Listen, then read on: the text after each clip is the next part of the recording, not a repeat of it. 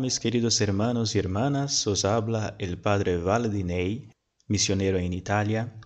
Este es el Evangelio para el día 23 de enero. En aquel tiempo llegaron a donde estaba Jesús, su madre y sus parientes. Se quedaron fuera y lo mandaron llamar. En torno a él estaba sentada una multitud. Cuando le dijeron, ahí fuera están tu madre y tus hermanos que te buscan, él les respondió, ¿quién es mi madre y quiénes son mis hermanos? Luego, mirando a los que estaban sentados a su alrededor, dijo, Estos son mi madre y mis hermanos, porque el que cumple la voluntad de Dios, ese es mi hermano, mi hermana y mi madre. Mis queridos hermanos y hermanas, quizás la primera cosa que podemos hablar de este Evangelio que hemos escuchado es responder a esta pregunta. ¿Quiénes son estos hermanos y hermanas de Jesús? Nosotros sabemos muy bien que la Virgen María era siempre virgen, siempre fue virgen. Antes durante y después de nuestro Señor Jesucristo, de su nacimiento.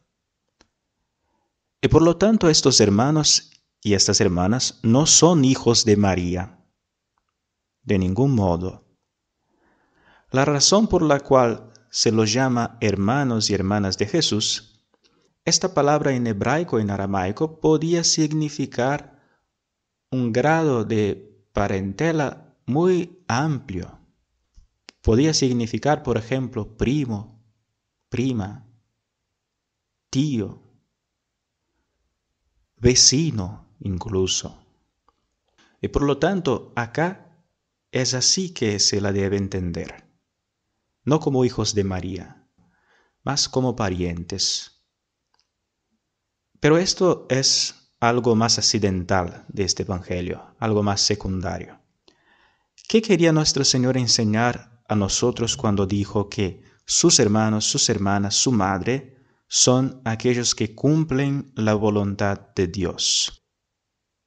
Quería corregir un error muy común en aquella época y que también es muy común en la nuestra.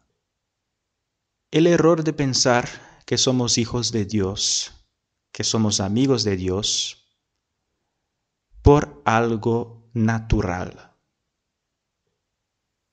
los judíos, por ejemplo, pensaban que bastaba con nacer, con ser parte del pueblo de Israel, para ser de la familia de Dios, para ser miembro del pueblo de Dios y basta. Los hombres de nuestro tiempo, por su vez, piensan que basta ser una persona humana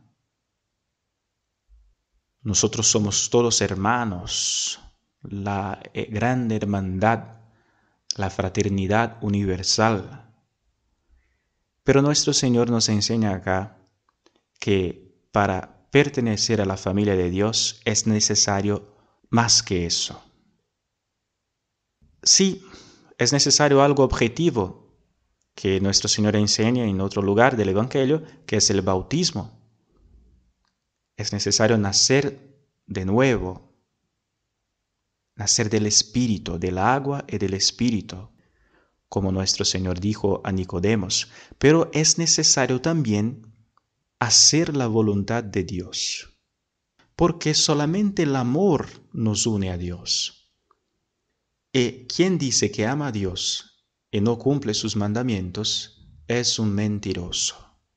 La verdad no está en él. Obras que son amores, no palabras. Esto es muy claro para nosotros y para el Señor también. Es por eso que Él dice que solamente pertenece a su familia, solamente está unido a Él estrechamente los que hacen la voluntad de Dios Padre.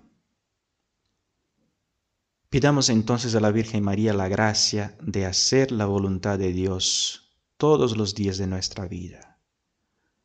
Cuando es fácil, y cuando es difícil, porque la gracia siempre nos es dada. Que la Virgen María te bendiga en el nombre del Padre, del Hijo y del Espíritu Santo. Amén.